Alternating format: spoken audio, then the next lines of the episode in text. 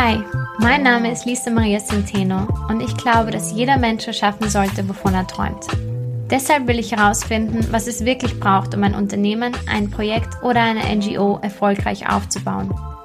Auf meiner Reise spreche ich mit inspirierenden Menschen und teile meine eigene Erfahrung hier in diesem Podcast. Schön, dass du da bist.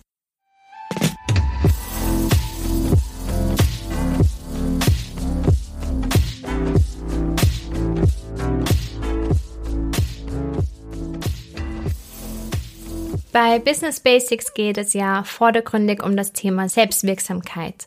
Und ich finde, Selbstwirksamkeit ist eines der kraftvollsten und wichtigsten Dinge, die man auf dieser Welt tun kann. Und selbstwirksam zu werden bedeutet, Dinge zu tun, die du dir selbst einmal gewünscht hättest oder die du gebraucht hättest oder einfach auch Dinge, von denen du träumst. Ihr kennt ja auch den berühmten Spruch von Gandhi, sei du selbst die Veränderung, die du in der Welt sehen möchtest. Und genau darum geht's. Und die Veränderung kann man auf unterschiedlichste Weise erschaffen. Man kann sie mit einem Business kreieren, einem Projekt oder auch einer NGO. Und über letzteres möchte ich heute mit euch sprechen. Und dazu habe ich zwei wundervolle Menschen eingeladen. Und zwar zwei der Gründer von Jana Education, Jules und Kahn. Und Jana hat sich zum Ziel gesetzt, die hohe Dropout-Quote im Volksschulalter zu reduzieren und so Kinder vor Kinderarbeit zu schützen ihnen Selbstverantwortung durch Bildung zu geben und ihnen eine gesunde und chancenreiche Zukunft zu ermöglichen. Und Chana setzt dabei schon im Kindergartenalter an und bietet ähm, zum einen eine vorschulische Ausbildung ähm, in von Jana errichteten Kindergärten und Vorschulen, aber auch zum anderen eine weiterführende Hausaufgaben- und Lernbetreuung während der ersten vier Schuljahre. Und zudem hat Jana auch ein neues Landwirtschaftsprojekt zur Verbesserung der Nahrungsmittelsicherheit ins Leben gerufen. Und die Arbeit von Jana, also die Arbeit der Menschen, die hinter Jana stehen, ermöglichen bereits über 250 Kindern eine bessere Zukunft. Unglaublich und wunderschön. Da geht mir das Herz auf und, ähm, und alles beginnt wie bei allem mit dem ersten Schritt. Ja, und ich freue mich so, dass Jules und Khan heute im Podcast sind und da, dass wir darüber sprechen, wie Jana entstanden ist, welche Herausforderungen sie zu meistern hatten, welches ihre wichtigen Learnings auf dem Weg waren, aber auch wie man eine NGO gründet und wie, wie da der bürokratische Prozess ist, worauf man achten muss und wie man richtig an so ein solches Hilfsprojekt herangeht. Denn damit geht ganz schön viel Verantwortung einher, die nicht unterschätzt werden darf. Ja, und wir haben, das, wir haben beschlossen, das Interview auf Englisch zu führen. Einfach, dass, dass dieses Interview auch einem breiteren Publikum zur Verfügung steht. Ich hoffe, das ist in Ordnung für euch. Ganz viel Spaß bei der Folge.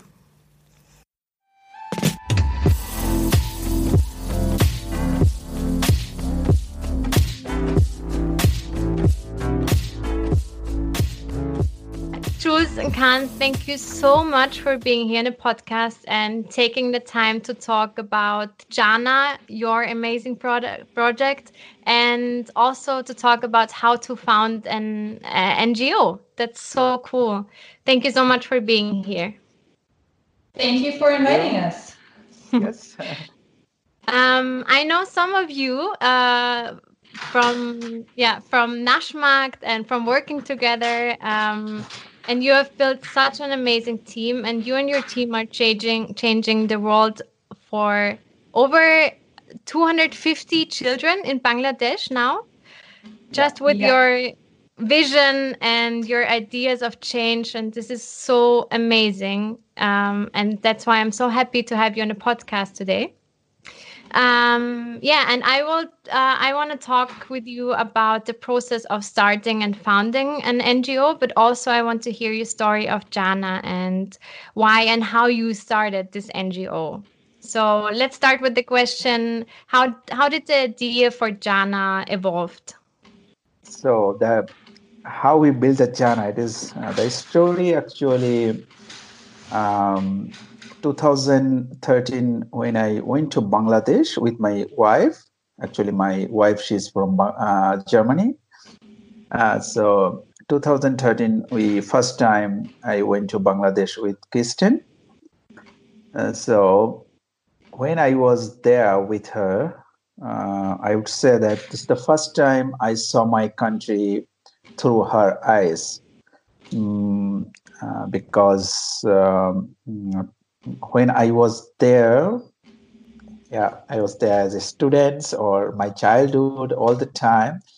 So many things was normal to me, but when I was there with Kirsten, then I saw those kind of uh, thing um, uh, was uh, disturbing her, or she was shocked. Maybe it was little hard for her to uh, accept it.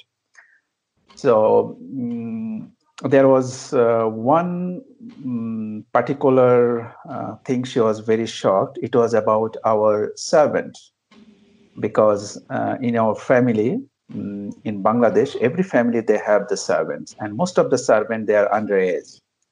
And um, every time she was served by those uh, servants, I saw that she doesn't like it to be served by them. What was very common for me then I started uh, actually um, noticing that um, that where's the problem? You know, why she couldn't take it? I would say that that was the big opening. My, you know, that was opening my eyes.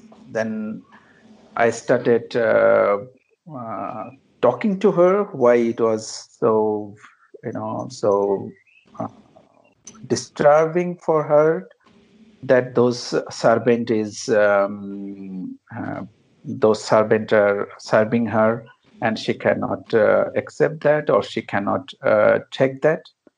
Then she was saying that look uh, all the servants they are underage like most of them are they are 12 and 13 because we had two servants uh, they were underage that time that one was 13 and one was 12 and the first time she asked me that can you tell me the story of uh, future of them? What kind of future they're going to have so i told then I told them the most uh, the future is they're gonna have that if they uh, you know stay with us with our family for um, like uh, when they are 20 or something that kind of age then maybe we will find uh, someone like uh, they can get married and we'll marry and they can we can help them you know like a financial help that husband can have some you know have some kind of business.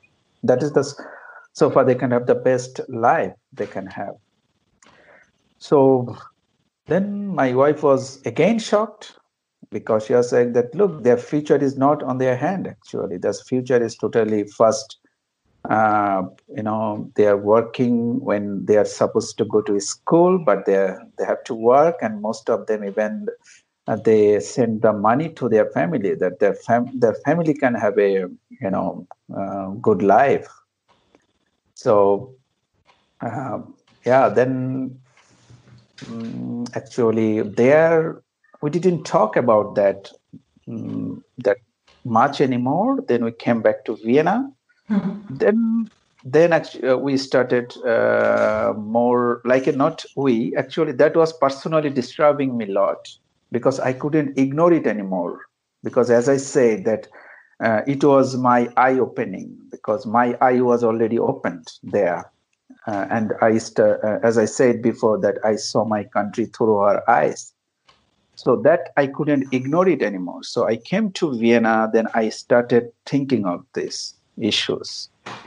And then I was yeah, like uh, thinking that, okay, I cannot ignore this anymore. So I have to take some kind of action here, or what I can do, what we should do, I should do.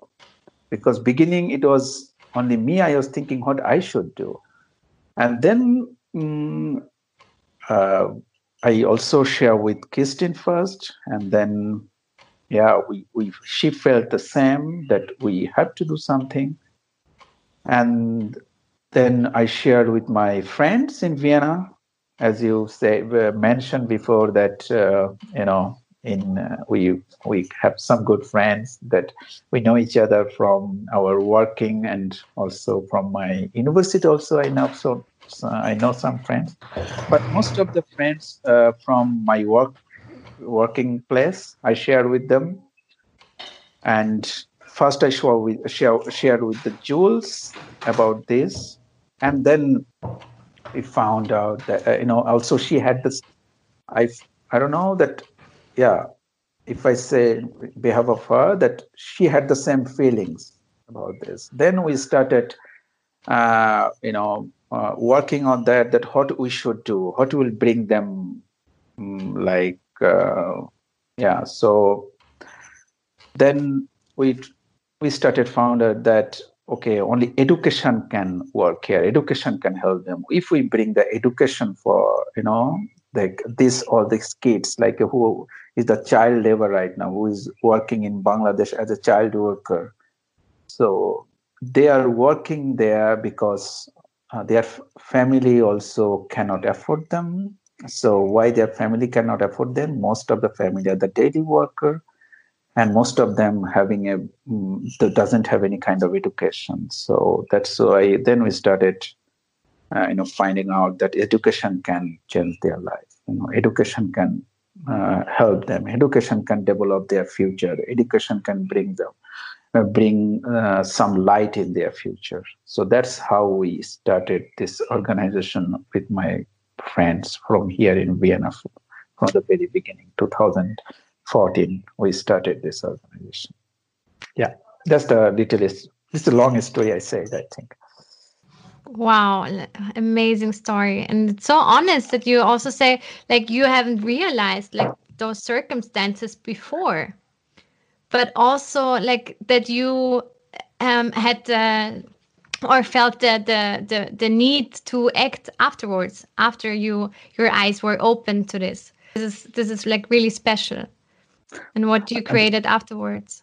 Yeah, because um, uh, before uh, through my life, it was very it was very normal. I, I was, I always uh, thinking, okay, uh, you know, even not thinking because it was not even my, you know, uh, thinking process that this is okay because I am going to school uh, when I uh, like uh, at the same time the same age of mine you know there is a guy who is working in my place as a servant you know and i sorry if i say that and maybe that time i felt so you know happy that look i have a chance to go to school you know but um, i didn't uh, i never actually noticed that uh, the guy or the girl who is also she has a right to go to school you know this is her um, you know uh, this is uh, she should uh, have this right to have the right education uh, so the main thing was um, that uh, before you know experienced my country uh, with my wife it was totally normal totally. I was even very happy to call them you know to serve me you know any kind of even a glass of water. I would have called them hey bring me a glass of water. It was yeah even even even uh, uh, that is also funny. Sometimes i notice right now that because i am abroad since 2000 you know 6 7 yeah that i am abroad. I came to europe to study. After my after finishing my college i immediately came to europe to study. So um, i had education already. I was uh, i was um, you know studying in Ukraine, and then I was studying uh, Sweden. Then I came to also Switzerland. Then I came here. So I had uh, pretty much exp- European experience, where is uh, this kind of uh, you know like child labor is uncommon.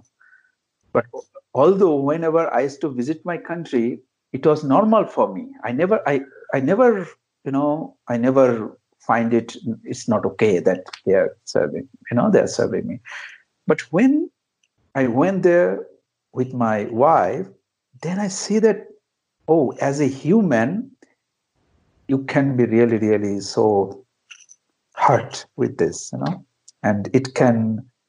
Uh, it can give you huge pain. I saw, you know, in Kirsten's behavior or, yeah, her face, everything, you know, her reaction was not uh, she was not normal when she saw that. That was the wake up call for me. Oh, you know, so yeah. Wonderful. And after coming back from Bangladesh, but first of all, my question you were born and raised in Bangladesh, right? Yes. Yeah. Okay, and then you came abroad to study. Okay, Yeah. and after you and your wife came back to to Austria, um, what were the first steps, or how did you know where to start? What were the first steps? Mm, yeah, when me and Christine came back from Bangladesh, ok- it took some time to take some, you know, uh, like decision, like uh, what to do, and because beginning it was um, already we discussed about um, about this those servants, you know, uh, like uh, beginning we didn't uh, think of uh, the that we should. Uh, we should do something we should build something. Beginning we are thinking how we can uh, help them. So uh, many times it came like uh, maybe we can help them by financial help some kind of but financial help is always like um, it's a short term. Like you can give them some, give them some money after some time you know it disappears so money is not there anymore. They fulfill their you know food they buy food or whatever they need. So that was not the solution. So still we were uh, looking for a real solution that what we can do. So we are talking we started talking about this with my as we said with my friends from uh, vienna. And then suddenly we found out that only education can help us or education can do something here. Education if we give uh, if we give them the education if we can help them like uh, going to school and uh, can ha- if they can have some education then they can actually mm, uh, create their own future. So yeah that's how we made You found this solution by talking to to your friends and like analyzing the problem all together Analyzing. and brainstorming about yeah yeah. yeah. And who were those friends? uh, most uh, like uh, friends my like jules she was i used to work with her i know her from Naschmarkt and uh, she was the first one i shared with her after Kirsten, you know she was the first one. Even uh, uh, before finalize this that uh, we're gonna i'm gonna do something we're gonna do something actually. First i shared with her that uh, there is uh, uh, something driving me i don't know i should say crazy in my brain that i should do something for those people. And then i shared with her and she was first one i saw that she has believing in me i think believing in my thought or she has yeah. So when i uh, when i see that that i'm sharing with my friend and how they're how she uh, how she is reacting i'm talking about jules how she is reacting about this that was giving me the another biggest strength you know. And there is then i was also maybe i was i was able to thinking that yeah like i we have to do something. And then i then also gave me the feelings that i'm in a i'm in a right uh, uh, direction or the i'm thinking something effective because i saw that um, jules is reacting how i you know i am how i was uh, like a thinking or how i was uh, in inside me was reacting so and she showed me uh, you know a or should i say that yeah she showed me it, because it was inside me and she, she showed me that I, okay, I, I experienced that. She ex- uh, expressed your feelings, yeah, maybe. Yeah, she, Yeah. yeah. Thank you. She Oh, expressed my she, she expressed my feelings. Yeah. Thank you. That's the right. Yeah yeah. And Jules, how do- how what was on your mind when Khan came to you and and and told you the first time about the idea of helping and supporting? Well, I guess I personally, my my my personal motive is that education always has been put first from my parents. I grew up with two parents who who thought that was the most important thing, and at this point, we are completely aware that education is not the the only solution to everything. I think there are more components which play into into this, but education was for us um, a point where we saw our potentials that we could do something and we could help.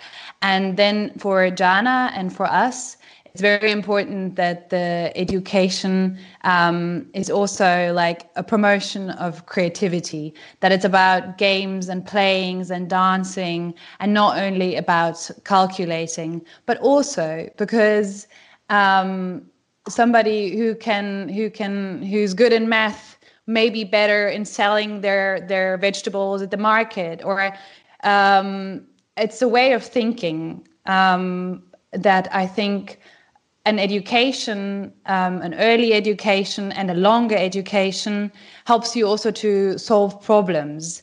And that's where we kind of set off and where we thought, okay, with this and with these things we can help. And we then we we we founded an, an, an organization in Vienna, and um, this is definitely not the only way to do it, but this is how we did it. We were pretty new; we didn't know so much about it. So, for everybody else who's thinking about maybe um, founding an organization today, um, I, I, if I do it again, I would I would find out more about how to and what are the mistakes one can do and how does one do it better. But we went off. We said we have to do something. We founded an organization. We went to the uh, police office in Vienna and we we we set up our our statutes and we handed them in and we founded we founded Jana and. Um, because it's an internet like we're we're we're between two countries we're in vienna based in vienna and based in in Bangladesh, we we looked around and we found other organizations who were already operating in two different countries and we kind of looked what they are doing and we found out that it's good to have uh, two organizations so one in vienna and one in in bangladesh and they are like they belong together bound through a corporation contract and that's how we operate. And um, um, in the beginning, the one thing I would say to everybody who also wants to found or wants to do something good is that um, before founding your own organization, which is incredibly, incredibly um, a hell of a lot of work, um, which is for free and nobody gives you anything for that. And it's not that you're giving anything to anybody else because um, nobody asks nobody asked us to do it. It's like our intention our motive. So for for other people i always say first of all look for an ngo which you can relate to and which you share the motives and which you you stand um, for and see if you can maybe work for them for a year. And if you still then feel that you you're this is the thing you want to do i think you can go into the next step and um, and look for what if you really want to found an ngo what's the problem you see? And if you see a problem look for a solution. Yes i, I think that's so valuable that it's not always the first step to found something um, yourself but also like joining and contributing to to something existent. Um, but was there anything uh, like Jana in, in Bangladesh or in in the area? I mean, Jana is it's it's it's about um, that the help and the aid is local, isn't it? It's about local help. Exactly. exactly. That's, That's what, what I always argue is one of the reasons why Jana so far has been so successful is because we're locally driven, and um, we we operate as a as a team here. Which our, our main our main um, tasks, of course, are the fundraising and the organization. We have almost daily contact with a team in Bangladesh but um, the the challenges and the problems which are in Bolmari in Bangladesh are not picked by us. Um, of course, first of all, as Khan explained before, are seen by him first, but the evaluation and the surveys and all of that has been driven by a team in Bangladesh, which at the moment exists of a management team of five um, five friends, but also um, casted um, casted team members and a big team between 20 and 25 volunteers who are all mainly bachelor or master students. And we have uh, seven teachers which are employed which are not working on a voluntary basis which get a good salary which get a of course bit better salary than it's used to in bangladesh when we started in 2014 15 it was for me uh, very shocking to see how um, the job as a teacher is seen in Bangladesh and how it's how being a teacher, which value that has in that society. Um, so this is also something where we where we thought we we wanted to promote it and just like the view people have onto the um, the job of a teacher should be should be pushed a bit. And and I think this is also something that relates to what Khan has said before. Um, the work we do uh, has something to do with constant reflection and um, evaluation and monitoring, and especially seeing that we're in what what we see here and what we take here as normal does not does not have to be also the way in Bangladesh and in Boimari. And that's why how I would do things here is not how I can do them there. And that's why I don't do them there. That's why we have a team there which implements it, which does it. Yeah, it's community driven, it's local. Because often you have it that development projects are not community driven, are implemented from outside. And the people who think, I don't know, here in Vienna, that this is help uh, don't see that what they think is help is not help on the other side of the world, and um, and also this is something which which we work with and which is our one of our strengths is that Khan is pretty good in in identity hopping. Um, when he's here in Europe, he's he's I mean he of course he's Khan, but he's pretty quick in adapting to the different uh, societies. So when we travel to Bangladesh, it's for me, I, I, I watch this each time um, the the development from from Khan, how he completely becomes yeah a different person in a way, and that makes it easier for him to interact with the people, um, with the local people. Okay, there, there, there were so many uh, valuable information, um, and it is so wonderful what you said, and so importantly, and also it it answered my question: um, how how did you find out what was the real help, not just the things that were wanted in a cross-border NGO and um, on a local base? Um, but how did the people react when you came first uh, with the idea of Jana? Because I mean, Khan you have lived here and you have studied here and you had like through your wife also like a bit uh, the European perspective on it, but um, yeah, it must be really hard to convince the people, or wasn't it? I don't know. Uh, uh, actually, uh, the beginning when uh, I came, uh, I yeah, not I like I shared my idea with um, uh, Bangla team. That time, Bangla team was not that big. That time, it was only two people was there. So I shared my idea to them, and then when they started talking this and sharing this with the community, so community beginning they didn't actually understand our ideas and our vision because in Bangladesh, uh, there is so many NGOs out there. So most of the NGOs are um, they work uh, on microcredit. So it's like directly financial help or um, credit. So they were thinking it's some kind of those kind of organization. So beginning it was really hard to con- convince them. It was not convincing them. It was like that uh, they can uh, believe on our vision or they you know make them believing on us. That kind of it was a big challenge. So uh, very first year we had that uh, hard work with the community. But from the next year they saw that what our vision is.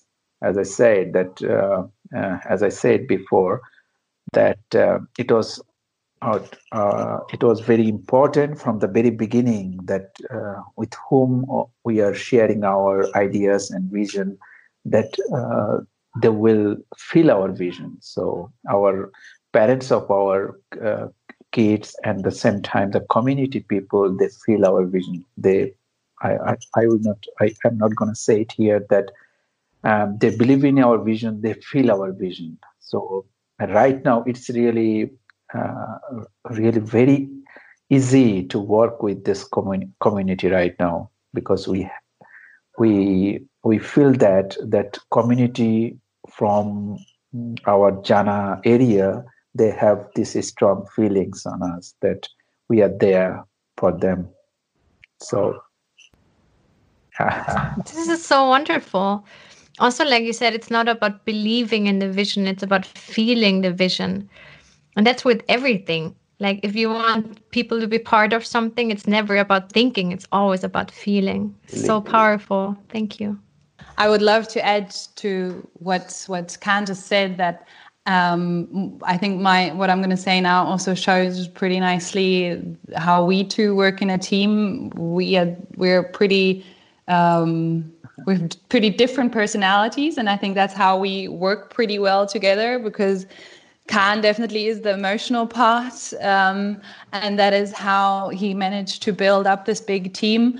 Um, but also, what Khan and me just did in February was um, now that we've been existing five years, we've been trying to get to know better the families and to really see what are the struggles the mothers have and uh, the families have. And um, this is something I think one has to also add that um, for us, education plays a pretty, pretty important role. Um, and for the most of the mothers we talked to, that also was the case, but not for everybody. And as we here in Vienna have different people with different needs. We have the same thing in our Jana community that we have mothers who say education is the most important thing because this will help my daughter to thrive for a better future and to become um, independent. But we also have mothers who say, well, I don't see education being the first and the most important thing. Um, we first of all need food, and we first of all need to commute to be able to get to work. And we see that and we know that. And I think this is very important to always also reflect on these points. Yeah, it's maybe this chicken and egg problem, isn't it? Like what comes first? That must yeah, be really yeah. hard. Yeah. And how how do you decide uh, what to go after? Well, um, we have decided already. We're on education, and that is what we're doing. So for us, it's been um, in that in that direction. It's been very interesting. But um, I could like, if I if I'd if I start off again, I'd have my points which I would which I would go for and which we what we do in this process we we do it now. And we as I before said already it's a constant process of evaluation and monitoring. And for example a good example is our new project the Jana model farm with sustainable agriculture and um, healthy food for the Jana community, and then in the next step, the the entire community, where we had the problem that we had um, so many children who were ill and who were sick and who would that, that's why I come so seldomly to school. And we were like, what is this? Why, why is this happening? And then we went and we looked and we figured out they were ill. So we thought, okay, let's get a doctor and let's help them um, with, with doctor appointments to, to um, get them more healthy. But then we figured, well, nobody needs a doctor if you don't have money for the, for the um, medicine, of course. So we pretty quickly figured that that went over our scope and that was too big for us. So we went back home to the families again and we, we, we, we looked deeper. We tried to look deeper for the root of our problem or the problem we saw. And we figured that it was, it had to do a lot also with with the nutrition, with the with the condition of the food, with the healthy food, and with food at all, and and also hygiene. Um, an awareness for for for how clean to keep your your house and and all of these things. So um, that was the point where we then saw okay our our our problem is not the illness our problem goes way back. So we had then the problem and that's where we then knew okay what will our solution bring? So we looked for a solution. And in order to find a solution we had to look at the whole environment the surrounding the community. What is there already? What is what are the strengths of the area of the community of the people? What's working well what's working not so well? With what can we work? What is there?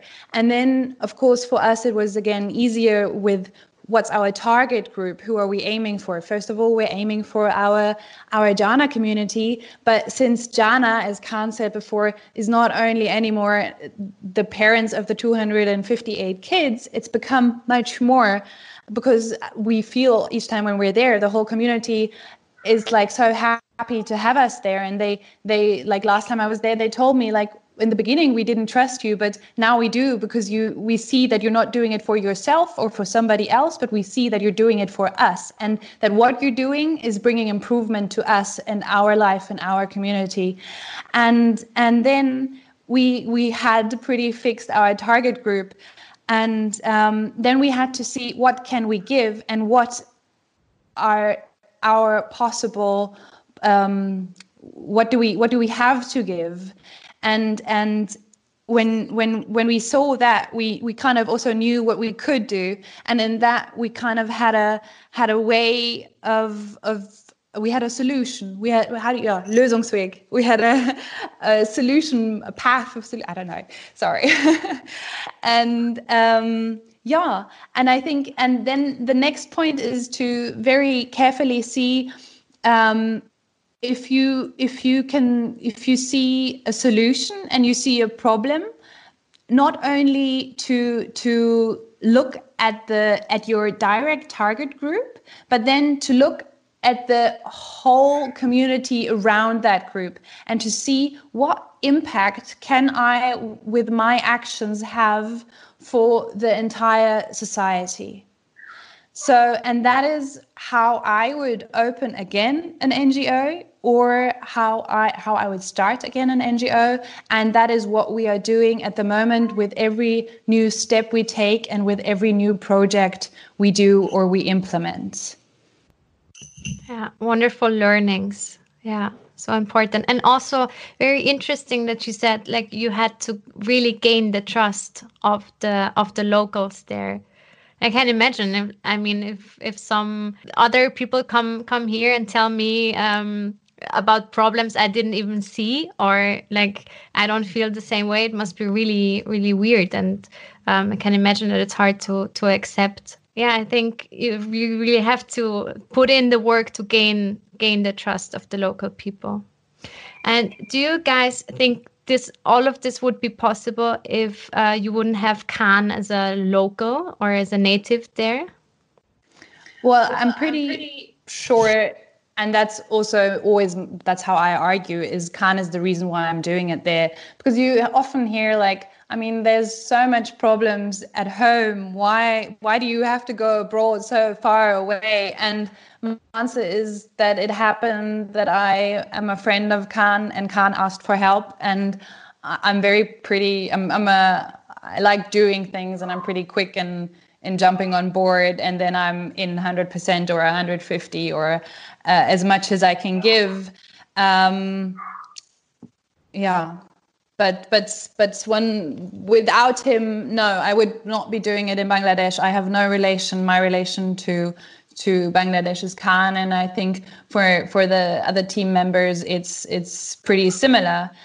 And um, yeah, yeah, like you need to have some relation to the local community. What would you say? What what were the biggest hurdles you had to face um, during those five years of Jana?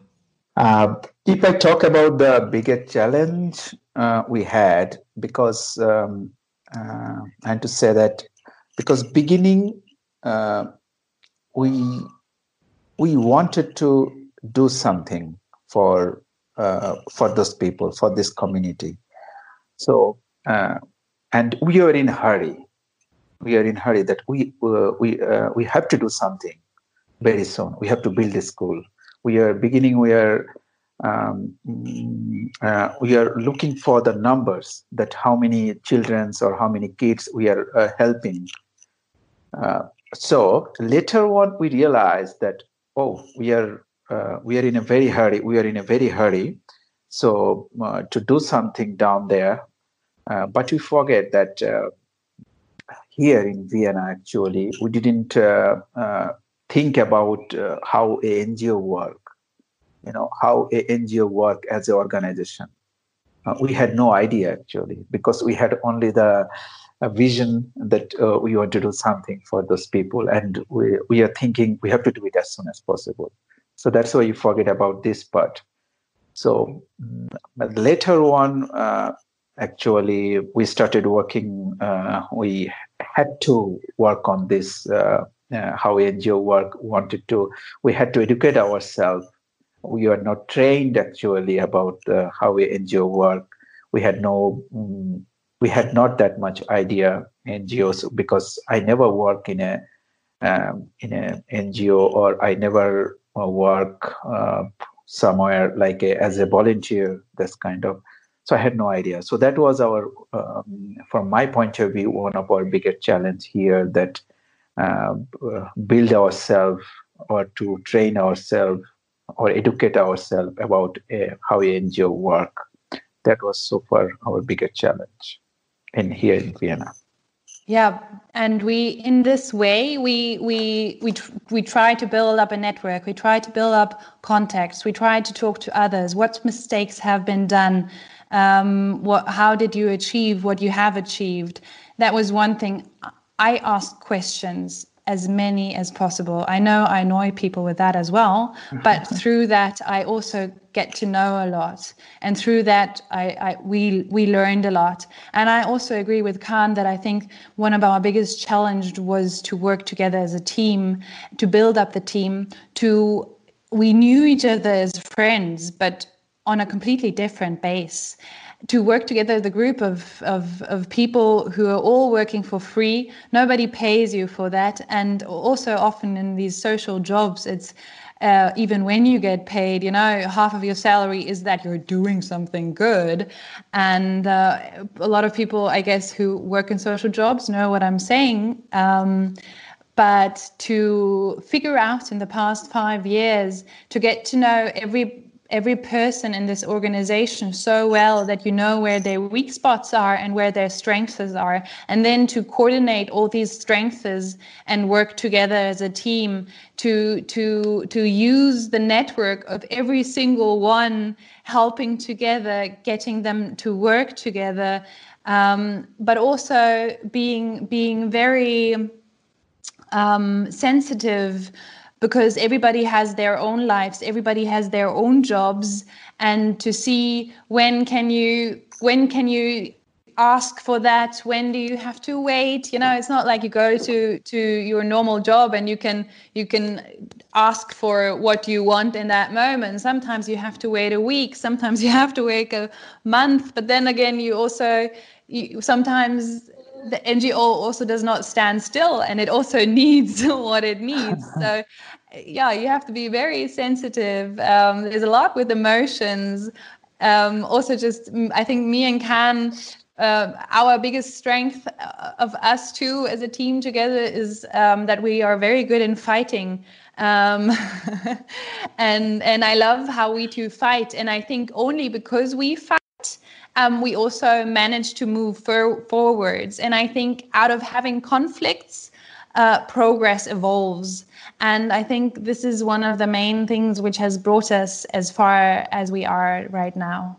Yeah, I can imagine that it must be way harder to build a team for an NGO than for a normal business because, like you said, you really need to have this sensitivity and also make them feel the vision like all the time especially when you're not in the in the place where the NGO um, works and does the job. So you don't see like the feedback of the people, or you don't see the results. So that must be really hard. One of my questions is, um, how did you build up your team? What kind of skills did you look for, or was it more like um, soft skills or like emotional attributes, or what did you look for in the team? Well, I, I think as we've already told you that we were um, our building up Jana was yet not not the most organized process. Um, we now looking back are pretty happy with all the different people we have in an NGO. That we have somebody who's who does graphic design and who can help with home pages and flyers and and stuff like that. And we have people who are who are more into art and have a big network. And we have people who are, who are um, who who work for for film. And we have people who are good in fundraising and who know the European processes behind development work. And then we have Khan who knows the local context like nobody else. And and we have people who are good you always need somebody who's good with money and who who can control that and who can who can and then we have people who can who are good in in in in seeing something and doing it and and just like doing little processes and projects and then we have people who are more of the visionary types who who think ahead in like 10 to 20 years well th- that is definitely not me. I'm here and now. I'm doing what i'm doing now. I'm succeeding and then i'm moving on. So um, yeah i think our team if we only were doctors we would be doing something else. But looking back, I'm I'm I'm pretty happy, and I'm I'm I'm pretty pretty fond of all the strengths as we have combined in our team. Wonderful. And Khan, I, I think I saw on the on the website that Kirsten, your wife, is doing the financial part, isn't it? Yeah. She's mm-hmm. co-founder in financial part. It's also wonderful that you're doing this together. It's great. Uh, I want to talk about the financial structure of Jana or a, an NGO in general. Um, when it comes to financials or income streams, it's it's often about the donations. But is donations the only um, way to finance an NGO? Until now, we are only we are only uh, uh, uh, focusing on the donation, but uh, right uh, uh, right now we realize that that donation is not only the sh- should not be only the uh, uh, like a focusing point or should not be that only source of source of money. Then as jules has said already about our model farm so that's why we are we also uh, because the model farm, how we are structuring the model farm right now, that also from this model farm, that we can also generate some money for the uh, education program or uh, Jana Jana program. That whatever uh, money uh, from the model farm will will make or outcomes from the model farm, it will directly uh, help uh, Jana program over there. So uh, that will be one of the Jana's, I would say that on on fund or I don't know how it's called. I think it's called on fund. So that is uh, that is the money uh, source in future. Yeah. So building a like a social startup that support the the NGO. Uh, yeah. Cool how did you get through the process of like marketing and um, yeah client acquisition or not client acquisition but like you know like what would be in the normal business the client acquisition part like getting don donations uh, well, we, we do. I think we have to at this point say that um, we have how how we have funded the NGO up to now um, with a couple of very generous um, donors who've been helping us with ourselves um, that we have been funding and that is what we know is also the pressure on us. If we don't manage to get the funding, we will pay it ourselves because there's no way of, you know, this is also the thing why people should really think about um, opening an NGO because if you're once in, there's seldom uh, a nice way out. Because if you once commit to this, this is a for me and especially for Khan even more. This is a life commitment. Um, and now, in the past year, we feel like we've made a big step towards becoming more professional and towards targeting bigger fundraising um, applications, going towards like, um, I don't know, for example, Lush getting getting into their funding program, the National Bank uh, getting getting funding from them. And these are bigger things. And these are things which really where you where you put in this is this is a 40 hour job. It's incredible I feel what one has to do to go through these funding applications. And that's why so far it's been always easier for me to use our big network and get private people to donate. And then, of course, um, not only with private people for for the, with private people it's easier for me to let them know what's happening i can just have a private phone call or a talk or send them an email a picture to let them know what's happening and to keep them on track but um, when you get into this bigger um, fundraising um, system I think the most important thing, and there's no way without today anymore, is that you need to have a good impact.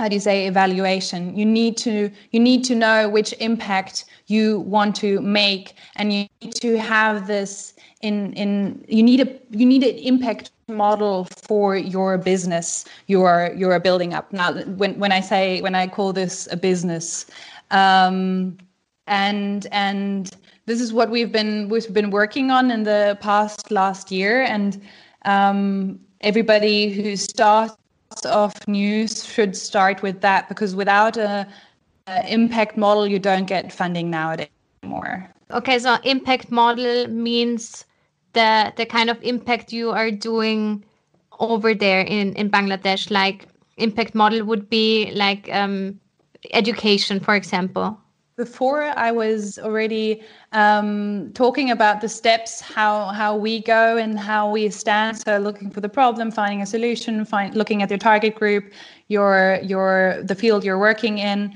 finding a way how to solve the solution, see what you can bring in, and all these steps. That's kind of that's what they call um, impact model. Don't ask me for the name who came up with that. Um, business model, it's just an impact model. Like exactly. how how does everything work? How is the structure? And yeah, okay, okay, get it. And that's also what you kind of give as a proof for what you have been doing with the money, and that's what you give to your to your donors to to to provide them with the information um, for them to know what exactly happened with the money and is their money actually bringing something? Is it is it bringing change? Is it helping really? Or am i just putting money in there so it's gone and i and the person who's donated has a good feeling because he's done something good or he's you know how big critiques to development politics always that it's not helping where it's supposed to help but it's more for for the rich people to get rid of their money or to feel that they're doing something good or you know these things. Yeah. And also thank you for mentioning the part um, that when you start an ngo you stick with the ngo it's really hard to get get out of it. Um, and maybe there's no way to get out of it. So it's really built to last. Yeah i, I mean I've, I've had had these discussions with other people who who say, well, with my firm, I'm having a big firm, like a a big big bigger company and like yeah we we help this uh, project in uganda or in uh, tanzania and yeah we put a lot of money in there. And then i ask and what's with it today?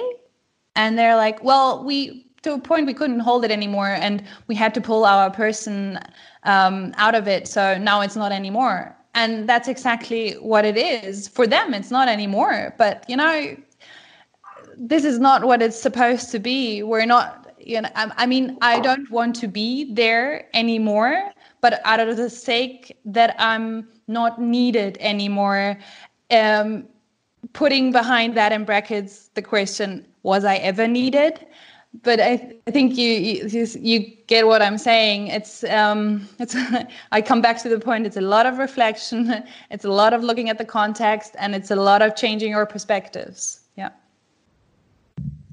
Yeah, wonderful. And that's also maybe why building like a social business up there um, is so important because like you're not um, depending from the donations all the time. Like you're building a model there that keeps itself and yeah and that's also what what gives me the confidence to start the Jana model farm again, this is something which came out of a process of evaluation and monitoring and talking to the local community, as I described before.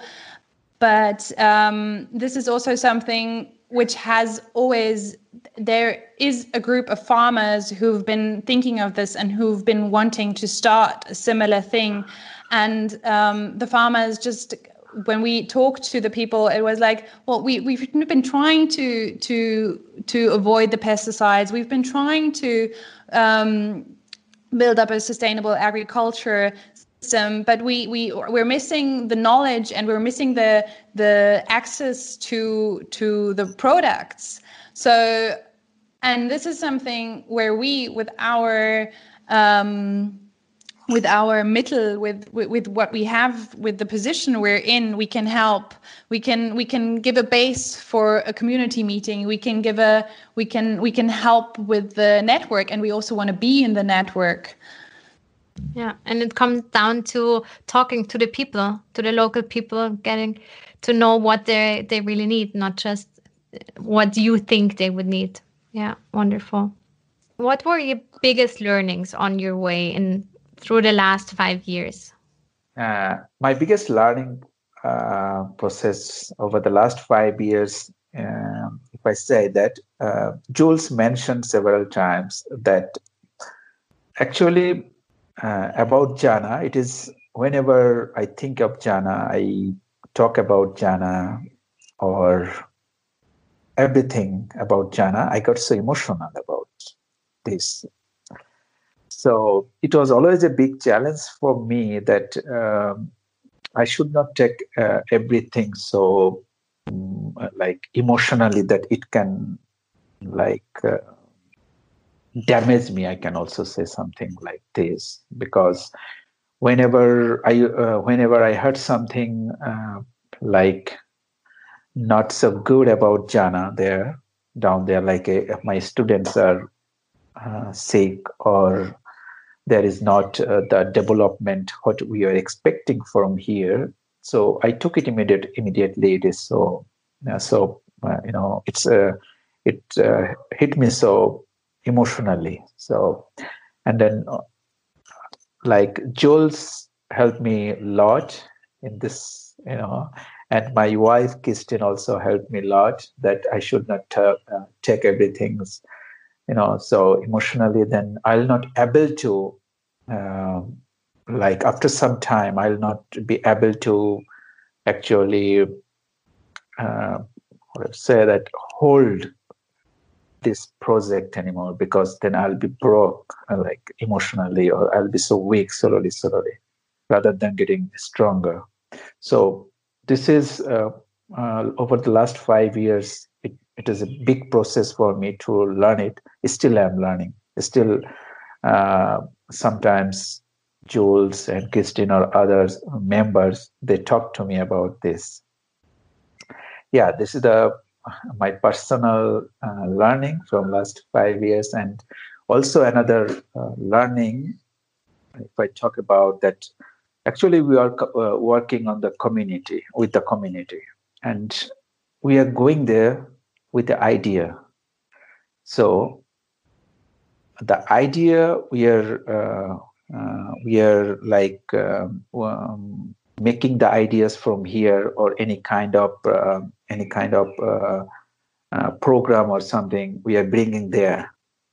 But first we should know that um, okay not know actually we should be careful that we are not there to change them we, we are not there to change those people.